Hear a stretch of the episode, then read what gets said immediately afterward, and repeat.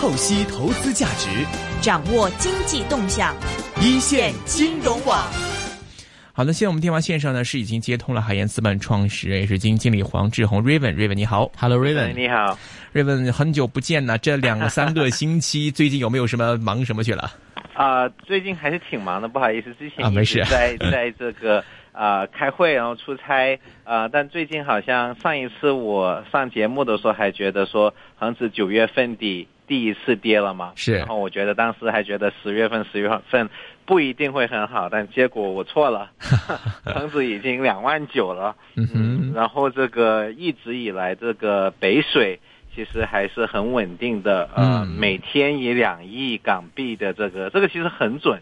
啊，每天都大概平均都是两亿港二十亿港币的这个净买入，嗯。啊，所以你看到这个恒指还是非常的稳。嗯，那最近这段时间你观察恒指，或者是你出外公干，或者了解到一些讯息，有没有什么可以值得分享的，跟大家聊一聊呢？呃，我觉得最近我们手上可能之前一直分享过，也有一段时间了，就是呃，之前我们基金很喜欢这个天宝一九七九做的。今天有听众在问呢。对这个。呃，之前讲的是他们是作为 OPPO 手机的这个供应商，供应商其实过去我们其实一直开始推啊两年了，啊股价也从这个八毛八毛一直涨到将近三块钱。是。那最近其实啊到他们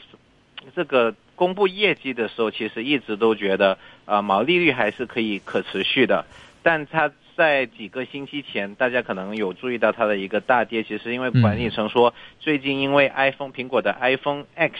十出现，啊，很多的这个电子部件其实都是买不到货，一下子成本就涨上去了，所以其实公司是做了一个毛利率的这个预计，其实下调了几个点，啊，其实将近四五个点这样的一个一个呃一个预测，嗯，然后。当天股价就跌了大概百分之二十左右，啊，也从三块钱现在已经跌回了一块多、一块七这样的，就回到了大概几个月前，呃，这样的一个水平。嗯，那然后啊，您说，您说，刚刚才还讲到，其实最近啊。国内的这个地产板块，你也感觉到也是放慢了。像我们之前讲的，呃，龙光，其实在九月底已经到十块钱了，但现在已经跌破七块钱。所以从，因为我们基金主要关注小盘股，我觉得最近虽然恒指在一直在涨，但其实我们发现很多我们之前挺喜欢的股票。啊，其实都有都有挺大的压力的，是包括像这个怡海国际方面，最近也是出现了一些回调嘛。那么这支我其实跟很多其他基金经理都有聊过，大家都看到这支怡海国际说，哇，这支到底什么来头啊？最近几个月表现特别好，都开始关注这只股。但是这一类的中小盘股，可能市值几十亿上下的这些的股份，呃，普遍较之前的这个表现凌厉声势，都有一些呃相对一定程度的回落。您觉得是不是这个市场氛围或者是一些？资金方面做出一些取态，就是说现在开始更加趋向于稳健的一些大股份，而对这些中小盘股开始做了一些冷处理，是不是会有这方面的原因啊？对啊，我觉得因为刚才其实讲到今年恒指涨，我觉得不可否认这个北水的力量是非常的大的，每天净买入能够二十亿港币，这个是什么样的一个概念，对吧？但其实中小盘股没有很多，因为。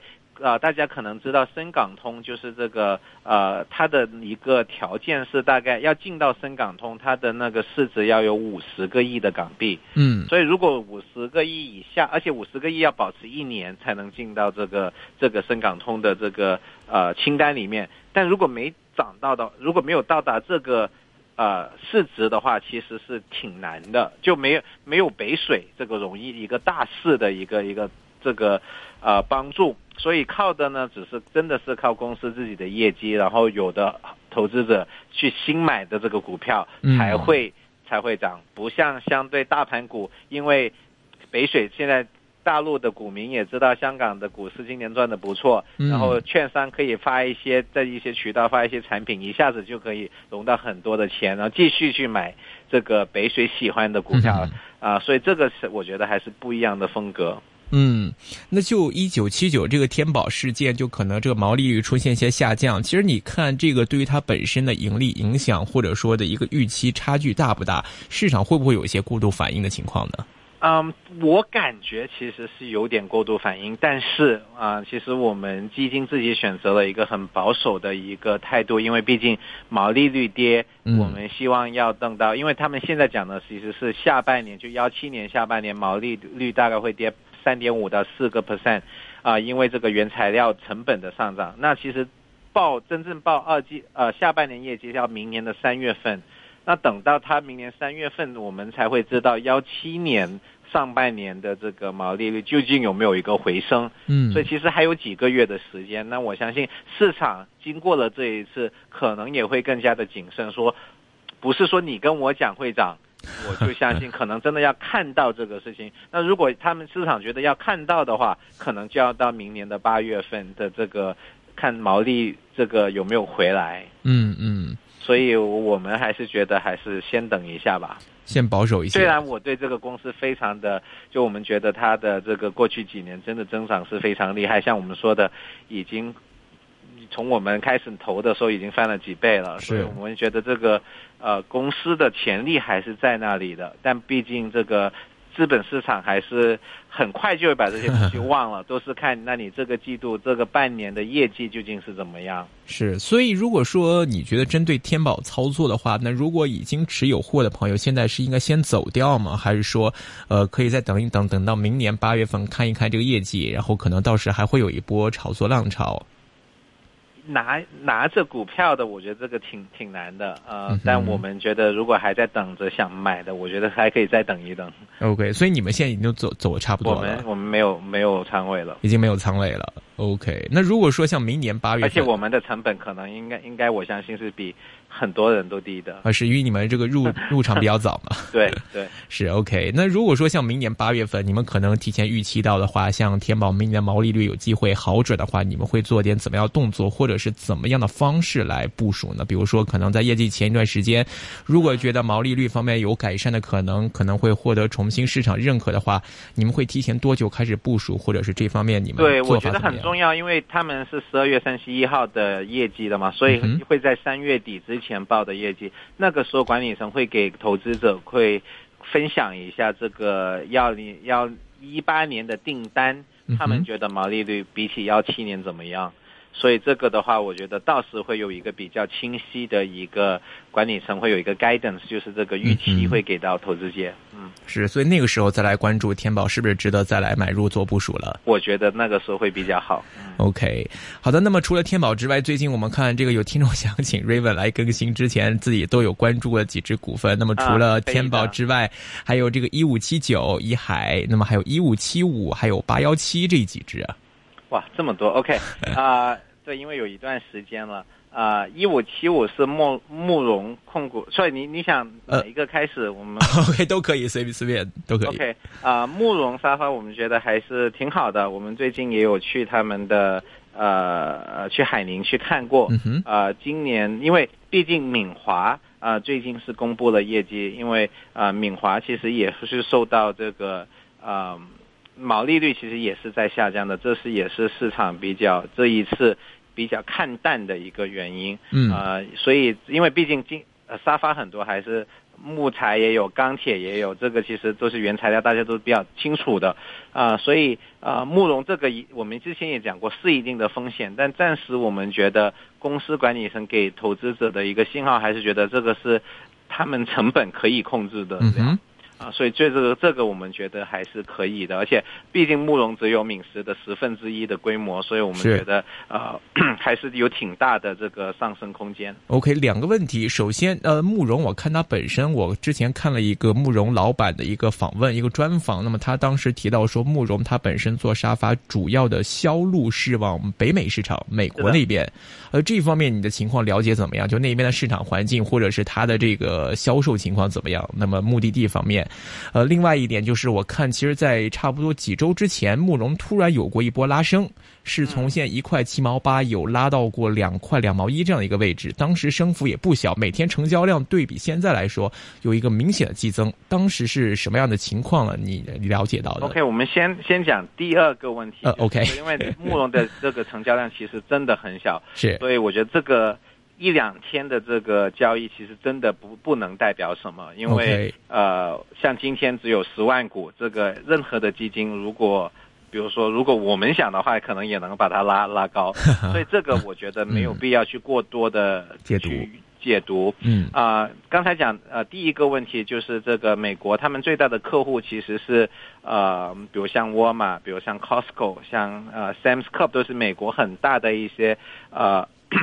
呃，这个家居店或者是百货商店，其实嗯这些其实都是通过一个叫做高点，就是有点像咱们广州的那个秋交会、春交会这样。呃，今年我们跟管理层见面，我们在十月底跟他们有在刚才讲了在海宁有一个一个碰面，那他们其实对今年的整个呃展会都觉得挺好的，呃，有了挺挺多新的单，而且还有这个呃 Costco 应该是他们最大的客户，也嗯选了很多个新款，所以他们觉得呃按如果按照这个展会来讲，对未来的这个收入，他们其实还是挺挺乐观的。嗯对，OK。就所以慕容我们觉得还是还是可以的。明白。呃，另外再来说一说这一五七九一海国际啊，嗯，啊、之前呃，我们比就最近关注比较多的，其实是一个呃，他的董事会的一个主席的一个辞职，换了另外一位海底捞的创始人，所以这个嗯其实我们没有特别嗯。我们有尝试跟管理层问，但好像也没问出一些什么。呃，管理层肯定就是说这个呃，从公告来看的话，这个一切正常。啊、嗯我们也没有一个特别、特地、特别独特的一个见解。但我们觉得从基本方基本面来看，啊、大家可能有注意这个双十一，就上个星期的双十一，其实有嗯很多的他们的那个底料，海底捞其实也进了前，就是在这个消费品方面 也看到也看到他们进了前十名，而这个底料其实都是怡海做的，这是通过网络零售的渠道走的，对对，e-com 啊、这个电商的渠道。是。所以其实我们上个星期、两个星期前看到这个呃双十一的那个排名，啊、嗯嗯。就各种食品的一个就啊、天猫超市，所以这个看得出怡海还是卖的不错的，海底捞还是卖卖的不错的。OK。所以你们从你们了解的一些基本面或者一些销售情况来看，你们觉得未来前景还是正面的，应该对，是的，虽然最近股价有一点点的这个下调。嗯，那但从我们上一次讲，我觉得，呃，因为毕竟海底捞的品牌店数啊各方面还还在增长的这个状态，所以我觉得这个应该问题不大。嗯，所以现在反而如果有回调，应该会是一个买入机会了。呃，我们我们没卖啊、我们还是持有的，因为我们不会就不会因为它跌一点我们就卖了的股票，也不会因为它低一点就再买，反正我们一开始觉得便宜的话我们就买了，然后嗯也放在那里。啊那你们会在什么情况下选择来加仓呢？啊、我们其实加仓的话，我们其实之前已经加过了啊，就我们业绩业绩出了之后，我们觉得其实是非常好的。嗯啊，它的这个上半年的业绩，从同店销售到这个他们讲的就各种渠道方面的扩展，我们都挺同意的。所以那个时候，我们一般是通过基本面来决定这个是加仓还是要减仓，而不是因为股价的一些反应。但时间点的选择会很很微很微妙嘛？就可能说，因为市场的一些错误解读或者过度反应，出现一些股价到低位的话，会选择一个阶段性底部来捞底吗？你们？啊、我们基金其实更加重，可能过去一段时间大家也明白，我们还是看公司的基本面，而不是看这个看图来决技术定我面买不买股票。OK，另外听众就问的是八一七了，中国经贸。啊呃，这个最近因为房地产股票，这个我觉得还是嗯，因为之前其实这个我们已经没有在持仓了，原因有一点，其实我们觉得基本面还是很好的，很多大的券商还在推经贸，但之前不是出了个新闻说他的 CFO 就财政。呃，那个财务总监被香港的这个 ICAC 调查嘛，嗯哼，所以我们在出了消息之后，我们就先先先走了啊。嗯原因其实也没有特别针对公司，因为主要是我们不觉得我们有一个特别的解读，就是这个牵涉多大。呃，而且是为了什么原因？因为毕竟呃，香港的这个 ICAC 检查也不会跟我们讲，对吧？也不会跟这个投资者讲，所以我们是觉得还是保守一点啊、对。嗯但据我所知，其实经贸的，我相信作为国企，也不会是一因为一两个个人来来会影响到它的基本面，只不过我们可能过度小心而已。嗯，那所以会有考虑买回的一些情呃情况可能吗？嗯，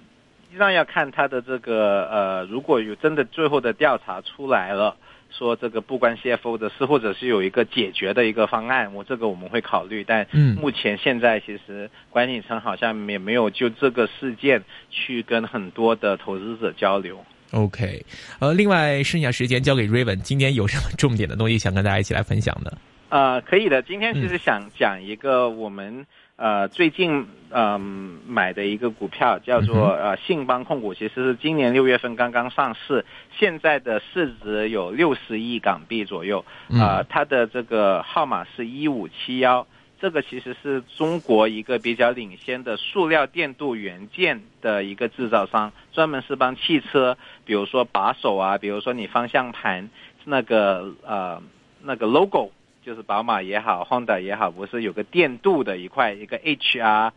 专门是做这样的一些部件，啊，这个公司呃，我们觉得因为刚刚上市，所以了解的人也不是很多，所以这是一个机会。啊，我们喜欢它主要有几点，第一，它的这个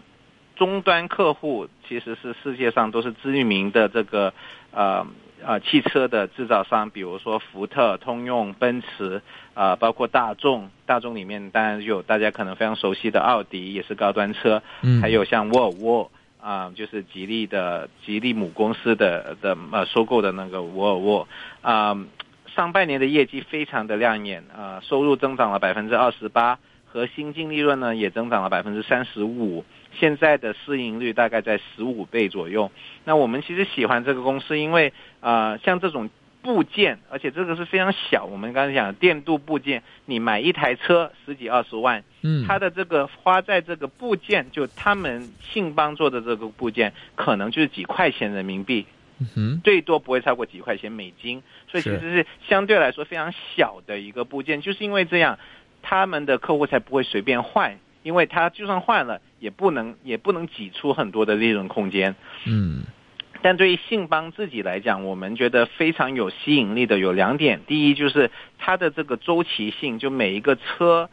一定了这个部件其实是可以走三四五年的，所以未来的这个整个订单情况，从现在开始看未来的五年的收入，对于我们来讲都相对比较清晰。所以这个是我们很喜欢，就这个稳定性啊。包括你看别的，像天宝也好，他也其实不知道像 OPPO 啊这些明年的这个出机量会多大，其实这个是挺难预计的嘛。但汽车其实很多像这些很大的汽车啊品牌，一定了一个 model，可能真的就可以做个三三到五年这样。所以这个我们觉得是非常清，这个订单的一个状况令到我们非常有信心，它未来的收入其实是可持续的。啊，第二个。啊，也就是今天我们其实一直在讲毛利率，信邦的毛利率其实是高达了百分之四十一到四十二。之前可能啊，两年前一两年前我们上节目的时候也跟大家分享过这个敏实集团，没错，四二五这个是行业的老大，他们是做铝制部件的